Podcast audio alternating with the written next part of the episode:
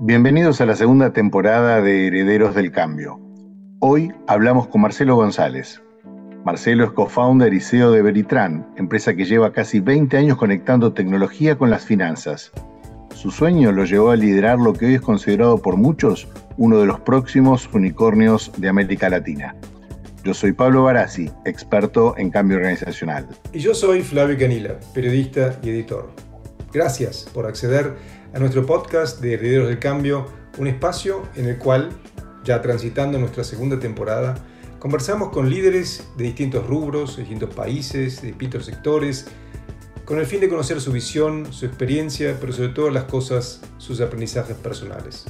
Todo con un objetivo, pensar el presente mirando el mañana. No perdamos un segundo más. El mundo se prepara por una nueva recesión con una tasa de inflación histórica. Una tasa de inflación que amenaza a todos, no importa dónde estemos, dónde nacimos o dónde vivamos. Sin embargo, pocas veces ese mismo mundo estuvo mejor preparado que hoy. No solo para afrontar este nuevo reto global, sino para cambiar nuestro destino hacia un futuro que va mucho más allá de lo financiero. En el camino aguardan retos, pero aún más las oportunidades. Son las 12.30 en Buenos Aires y las 17.30 en Madrid. Bienvenidos a Herederos de Cambio, yo soy Flavio Canila. Y yo soy Pablo Barassi. Hoy vamos a tener el gusto de conversar con Marcelo González. Marcelo es co-founder y CEO de Veritran, empresa de tecnología con foco en las finanzas. Ingeniero en sistemas y con muchas inquietudes. Marcelo lleva más de 20 años conectando la tecnología con las finanzas. Sin embargo, desde 2005, Marcelo y su equipo proponen algo que hasta hace poco tiempo sonaba absolutamente ciencia ficción, que todos podamos programar sin saber programar. Su sueño lo llevó a liderar lo que hoy es considerado por muchos uno de los próximos unicornios de América Latina y que puede cambiarnos la vida a todos. Marcelo, muy bienvenido. muchas gracias, muchas gracias Flavio, muchas gracias Pablo. Un placer para mí estar eh, en esta entrevista. Buenísimo, Marcelo, gracias también de mi lado, del Atlántico, acá en Madrid, con hoy estamos en casi ya superando los 41 grados, así que por eso me ves un poco con una camisita y ustedes están, están en saco. Mi primera pregunta de en este mundo tan distinto al quizá que tuvimos hace tres años es, y siempre decimos nosotros en el del cambio, el cambio empieza por uno mismo. ¿Cuál fue tu mayor aprendizaje en estos últimos tres años? Uf. Bueno, primero lo, lo que más me movió es lo que me movió toda la vida, que es tener eh, como motor la empatía. La empatía es un motor enorme porque significa que vos podés aprender no solo de tus experiencias personales, sino también de lo que le pasa a los demás. Eh, la empatía es fundamental para entender lo que le pasa al cliente, lo que le pasa a tus colaboradores, lo que le pasa a la gente que está en la calle, lo que pasa en la sociedad. y aprendí muchas cosas, aprendí que se puede estar sin estar, o sea, se puede estar remoto y para algunas cuestiones y para otras definitivamente no. Eh, como digo, se puede estar sin estar, pero no es lo mismo estar que estar remoto, ¿no? O sea, realmente hay una diferencia enorme. Eh, fue un aprendizaje muy grande en lo personal para estar con mi familia, reencontrarme con mi familia. Yo era una persona que viajaba 26 semanas de las 52 semanas al año y bueno, de repente estuve dos años conviviendo y almorzando y cenando con mi familia continuamente y fue, fue un reencuentro que agradezco, digamos, a pesar de todo lo malo que trajo la pandemia. Y aprender también que las sociedades que, que evolucionan tecnológicamente y las que están eh, mejor evolucionadas tecnológicamente, con, con, ideas y que son innovadoras, son las que pudieron de alguna manera eh, sobrellevar la pandemia sin caer tanto en la productividad y sin, sin tener tantas crisis. ¿no? Pero eh, realmente es un proceso de cambio abrupto y bueno, plagado de oportunidades, nosotros hemos crecido como, nunca durante la pandemia. Ahora, ahora vamos a ir hacia eso y bueno, muchas gracias por, por lo que estás compartiendo. Realmente esa idea del reencuentro es algo muy fundante. Muchos de los que estamos entrevistando gente como vos, ocupada y que ahora puede equilibrar un montón de cosas, ¿no? Marcelo, fundaste Veritran hace 20 años, una empresa que todo indica que tiene una perspectiva enorme. ¿Cuál fue el principal cambio que vos pensás que promueve Veritran? cómo le explicamos a la audiencia lo que es el Load Code Platform eh, y, por qué se te ocurrió crearla? Perfecto. A ver, la sociedad está en cambio constante y ese cambio constante requiere de servicios tecnológicos. Hoy eh, nadie puede pensar una estrategia de una empresa sin pensar en una estrategia digital. Eh, pero así como todos estamos pensando que necesitamos una transformación digital y tener una estrategia digital, eso redunda en que los talentos tecnológicos para poder construir eh, esa transformación no abundan, cada vez son más escasos, eh, cada vez es más difícil conformar equipos y mantenerlos. Nosotros desde hace mucho tiempo estamos digamos, con un fanatismo por la productividad y no una productividad per se, sino una productividad para innovación. Para poder innovar hay que innovar rápido, o sea, el time to market es fundamental. Entonces, cuando uno tiene una idea, si para llevarla a cabo requiere armar equipos enormes y que empiecen a programar y encontrarse muchas veces con, con, con piedras tecnológicas, era necesario crear una plataforma que permitiera hacer esa innovación de una manera muy ágil, muy rápida y poder llevar las ideas de negocios rápidamente hacia la sociedad. Nosotros nacimos con un concepto de producto, o sea, siempre pensamos que, o sea, estamos hablando mucho tiempo atrás, que el mobile era el futuro y que no había suficiente gente capacitada en, el mundo para poder programar los dispositivos móviles. Entonces, ya en la época de los feature phone, creamos una plataforma que permitía construir aplicaciones sin programar. Eh, la aparición de los smartphones ¿sí? fue simplemente un paso evolutivo en el cual nos encontramos con pantallas mucho más complejas y, contextos mucho más complejos, y lo cual podríamos decir que, que amplificó la idea, o sea, la, potenció y dijimos, bueno. Los que saben, los que son exitosos, escuchan al mercado y se adaptan a lo que le dice el mercado, o sea, que cambian a veces su modelo de negocio, cambian su idea que tenían originalmente, porque el mercado dice, esto funciona, esto no funciona. En el caso de ustedes, ¿cuál fue el mayor cambio, la mayor adaptación que tuvieron que hacer para estar hoy donde están? A ver, eh, eh, la aparición de los smartphones para nosotros fue, fue un shock, porque éramos prácticamente únicos en el mercado de los feature phones. Feature phones, estoy hablando de teléfonos, de hace muchísimo tiempo, eh, que, apenas tenían jueguitos y nosotros ya hacíamos aplicaciones para industria financiera, lo cual era una innovación inmensa. Fuimos los primeros en hacer un soft token eh, para industria financiera, los, primeros en aplicar notificaciones, biometría. O sea, hemos sido pioneros en muchas innovaciones. Generalmente uno se tiene que adelantar, hacer ideas, fracasar con, ideas y con otras acertar. ¿no? Hemos hecho algunas innovaciones que digamos, después no han sido eh, muy exitosas en el mercado. Eh, y otras que realmente nos han llevado por, la senda, digamos, de, no sé si del éxito, pero sí del progreso. Y, si vos, digamos, desde tu experiencia, tu juicio y hasta quizás tu intuición, ¿no? Eh, ¿Cómo tenemos que pensar el dinero del futuro a diferencia del actual? Bien, sin duda, digamos, eh, el dinero del futuro tiende hacia lo digital, o sea, hacia el dinero digital, la evolución, por ejemplo, de las billeteras. El caso de Argentina ha sido asombroso. Hoy podemos decir que más de la mitad de la población económicamente activa tiene una billetera y la, utiliza y va transformando eh, permanentemente lo que es el dinero físico en el dinero digital. Ahora, para lograr esa transformación total en dinero digital, en, las finanzas del futuro, lo que hay que lograr es tener todo un ecosistema digital. No solo eh, tener millones de usuarios con, o con capacidad de, pago digital, sino tener una capilaridad de comercios digitales y tener una capilaridad de proveedores de esos comercios que también le admitan esos pagos digitales. Eh, y en eso estamos trabajando en la innovación para, lo que son las finanzas del futuro.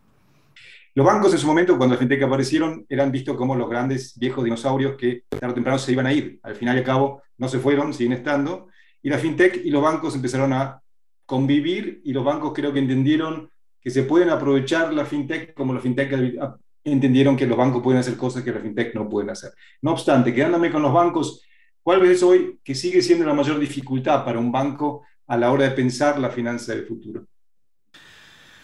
Siempre, digamos, eh, la principal dificultad es cuando hay un cambio es uno mismo, ¿no? O sea, la capacidad de adaptarse de uno al cambio.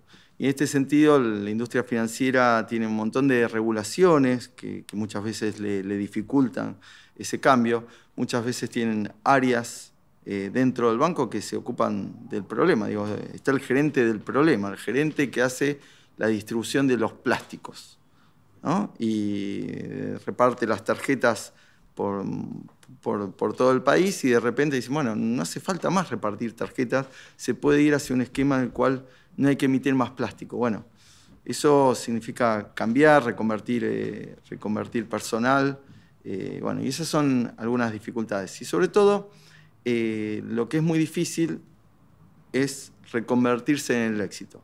La realidad es que la industria financiera es exitosa, ¿sí? Eh, genera muchísimas ganancias eh, en épocas buenas y en épocas malas.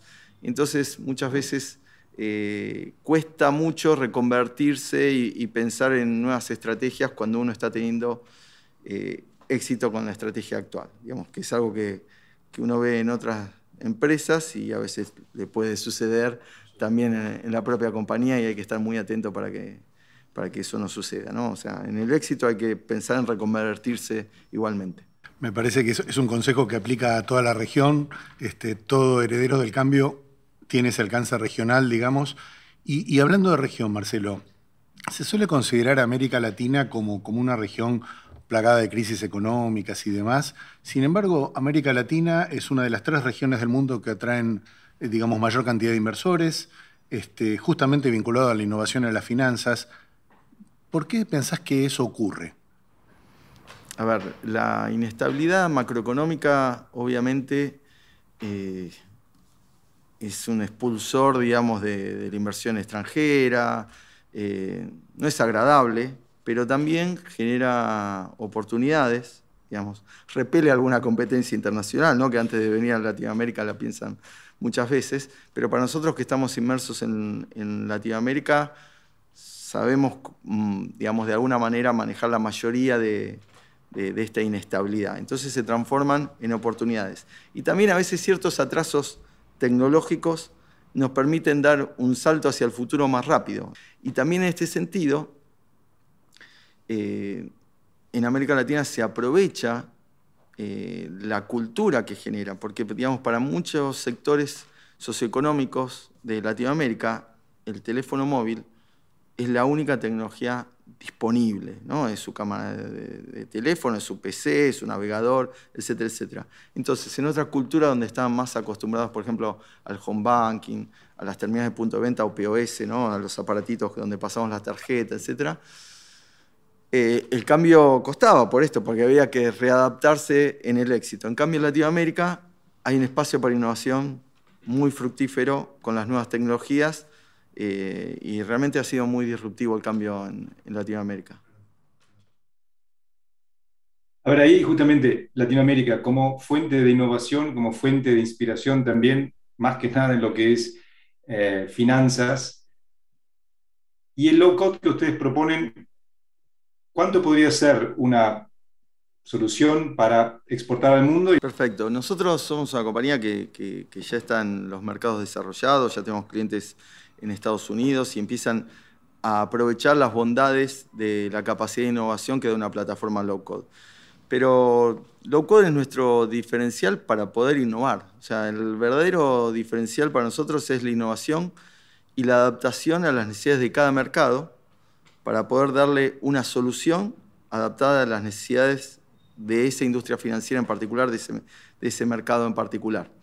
En, en este sentido, digamos, low code claramente permite reducir los tiempos, bajar relativamente los, costos, si bien los costos sabemos que, en tecnología están aumentando vertiginosamente, pero nos permite conseguir rápidamente recursos no tan especializados, entonces podemos eh, satisfacer las necesidades de, de, innovación y de trade to market de los mercados desarrollados con calidad, digamos, de, una compañía world class.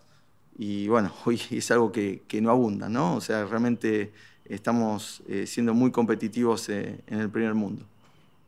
Ahí realmente, y con Flavio lo, tratamos de traer siempre el tema a la mesa, Marcelo, eh, hay toda esta revolución, digamos que incluye la trazabilidad, la transparencia punta a punta, el blockchain, etcétera, etcétera.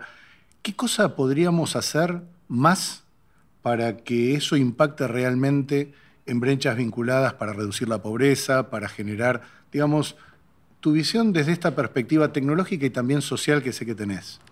Bien, o sea, cuando empezamos la charla te hablaba de, la empatía como, como motor eh, del aprendizaje. Y yo digo que es, difícil proponer soluciones si uno no entiende los contextos sociales, los contextos económicos, los cambios políticos eh, que, se están dando vertiginosamente en la, sociedad.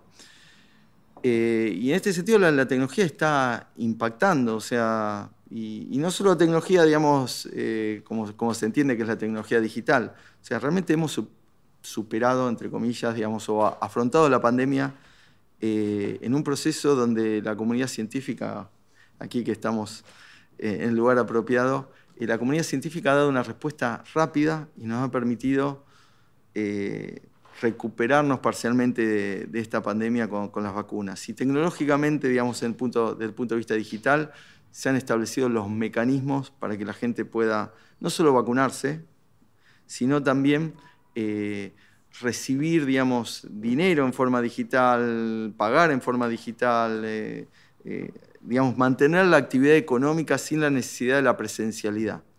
y en eso el aporte de la tecnología ha sido fundamental. Obviamente las sociedades que o ya estaban preparadas o tenían mayor capacidad de innovación, han aprovechado más esto. Otra de las revoluciones, Marcelo, tecnológicas eh, tiene que ver con la aparición de las criptomonedas. ¿no? Eh, ¿cuán, acertados te parecen las críticas que se le hacen hoy? ¿Qué, ves ahí? ¿Cuál es tu, perspectiva? Eh, es una tecnología, como el papel. el peso argentino tiene una mala tecnología con respecto al dólar, y es la misma tecnología o el euro, es exactamente la misma tecnología. Depende del uso eh, que, se le da. O sea, obviamente las criptomonedas van a seguir evolucionando y jugando un papel eh, y se van a encontrar nichos de negocios donde, donde sirven y nichos donde no. Es una tecnología que es costosa en términos de transacciones cotidianas. O sea, es una tecnología que puede servir para transacciones de alto valor, pero no sirve como mm, para pagar, digamos, un medio de transporte, ¿no? Entonces es muy costoso utilizar una criptomoneda para pagar un medio de transporte, digamos, no, tiene sentido. Eh, y, digamos, yo creo que es una tecnología que, va a seguir evolucionando y, el blockchain también, digamos, hoy me parece absurdo, digamos, todos los mecanismos que tenemos, por ejemplo, para, o sea, para inscribir la compra de una propiedad, ¿sí? o un automóvil, ¿no? famoso, todo, el papelerío cuando se podría hacer de una forma digital mucho más efectiva. A ver, quedémonos antes de pasar al próximo bloque, que es un, tema que siempre acá en el cambio nos, nos, interesa mucho poder hablarlo también y con extensión, pero una pregunta rápida y corta. En base a lo que atravesamos los últimos años, por algo nos llamamos herederos del cambio, que sería quizá el principal cambio, y saliendo de, lo que sería la industria plenamente financiera en la que te mueves vos, em, ¿qué, enseñanzas sacaste en cuanto a innovación? ¿Qué es lo que aprendimos en cuanto a innovación en los últimos tres años? A ver, eh, el cambio, o sea, la, velocidad del cambio fue fundamental para derribar eh, algunos mitos, ¿no? O sea, por ejemplo, la industria financiera, que, bueno, el rol de las sucursales, eh, que era imposible atender a la gente sin las sucursales y se demostró que se pudo atender a millones de personas sin la necesidad de, apelar a las redes de sucursales. Lo cual no quiere decir que las redes de sucursales no sirvan, pero sí que están sobrevaluadas o que está subvaluada la estrategia digital. Eh, el cambio lo que dejó claro que no existe una estrategia para, una empresa si no tiene una estrategia digital, ¿sí? sobre todo en, lo que estamos hablando de industria financiera. O sea, puso eh, en valor o en relevancia la, estrategia digital. Y también que, aquellas organizaciones que se podían adaptar, o sea, a, este cambio que tenían velocidad para adaptarse, pudieron captar muchísimo valor, eh, eh, retener clientes, incrementar negocios, mientras que aquellas compañías que, quedan reticentes a los procesos de cambio quedan muy rezagadas frente al cambio de escenario. ¿no? O sea, se, se notó y se notó mucho en, en, todos los mercados financieros. A ver, Flavio te decía que íbamos a cambiar de bloque y, la verdad, este, el concepto de liderazgo para nosotros es central. De hecho, estas son entrevistas a lo que nosotros llamamos líderes conscientes y tiene que ver con, a ver, desde tu perspectiva, ¿no es cierto? Eh, hay un vértigo inevitable en el mundo organizacional, por otro lado hay una necesidad como nunca de liderazgo y valores. Eh, ¿Qué podemos hacer, digamos, para que siempre, a pesar de ese vértigo, los líderes podamos mostrar los valores que tenemos y, realmente poder compartir con los demás a través de nuestros equipos, por ejemplo, eso? El ejemplo se da en el día a día. Eh, y nos llevó un aprendizaje y, significa ese aprendizaje que no solo es con ejemplos, sino que hay que explicitar, digamos, la, cultura, escribirla, eh, generar los casos, digamos, de estudio, digamos, en, los cuales transmitimos la cultura y es la manera de poder transmitir los valores. Y el, primer valor que, que, también uno tiene que entender es, bueno, insisto con la empatía, entender al otro, entender al cliente, entender al empleado, entender al colaborador, al proveedor y, a partir de ahí eh, ponerse en el lugar y ver cómo de alguna manera yo puedo agregar valor a, a mi compañero de trabajo o a, mi cliente o, de alguna manera el proveedor me da valor y, cómo le resuelvo eh, su problemática. Eh, y eso hay que explicitarlo, cuesta muchísimo, eh, porque obviamente con un crecimiento vertiginoso como hemos tenido en nuestra compañía, que hemos duplicado la cantidad de gente en, menos de dos años, con toda gente ingresando por pandemia, ingresando por Zoom, nos, ha costado, pero digamos ahora estamos en un proceso que lo estamos abordando y creemos que, vamos a tener un, un, lindo caso de éxito para, para explicar luego. Y entonces ya cerrando, Marcelo, ¿quién te inspiró para hacer todo este trayecto que nos compartiste con tanta generosidad hoy? El hambre. no, no. No, no. Y a ver, eh, lo, que, lo que me inspiró siempre es la, necesidad de transformar, ¿no? De, eh, digamos, a mí tenía una persona muy querida que me decía, bueno, es que sos ingenioso, sos vago, me decía, ¿no? Porque yo se juntaba a la mesa y buscaba la forma de hacer un solo viaje y y juntar 20 platos y optimizar las cosas. Eh, y, realmente creo mucho en, eh, en, entender la sociedad, en esta empatía, y creo que podemos vivir todos mejor en la medida que entendemos los contextos, entendemos lo que le pasa al otro y empezamos a actuar en consecuencia teniendo en cuenta a todos los actores para transformar eh, la sociedad con innovación.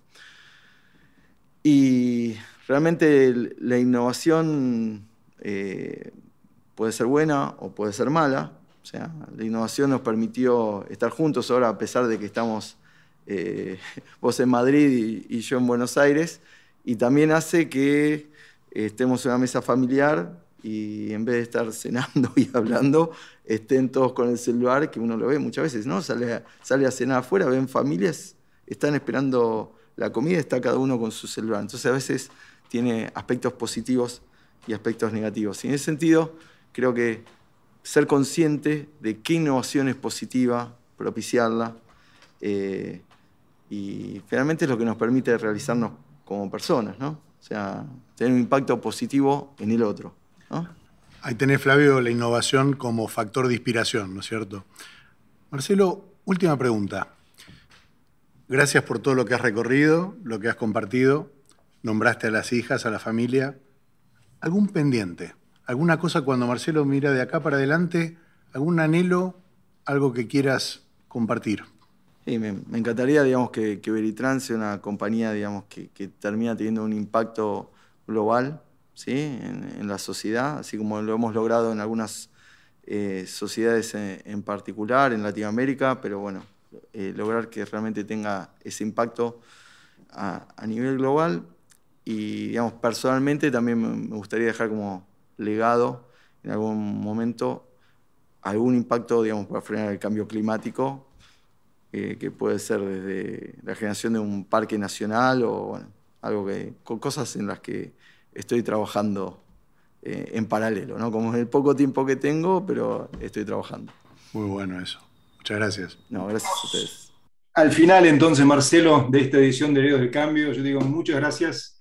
Realmente lo que recorrimos rápidamente, y nadie lo va a creer, pero en apenas media hora, eh, creo que del corazón a la innovación financiera hasta lo que puede llegar a ser nuestro futuro. Y yo me quedo con, con una combinación de dos frases que vos dijiste y que me gustaron. A ver, podemos pensar en tener valores, ser un poco vago, ser un poco vago, porque la tecnología nos permite así cambiar algo que nosotros tomábamos por hecho. Y eso creo que nos va a llevar a mejorar nuestro mundo social y todo nuestro mundo. Y eso creo que es lo más valorable que podemos aspirar. Así que gracias por esas ideas, gracias por esa combinación y ojalá hasta muy pronto acá también en Heredo del Cambio. Gracias por acompañarnos hasta el final de esta entrevista. No dejes de seguirnos y suscribirte a nuestras redes sociales, YouTube, Instagram y LinkedIn. Y si podés, ayúdanos con tu aporte para que Herederos del Cambio siga creando conciencia de los nuevos liderazgos.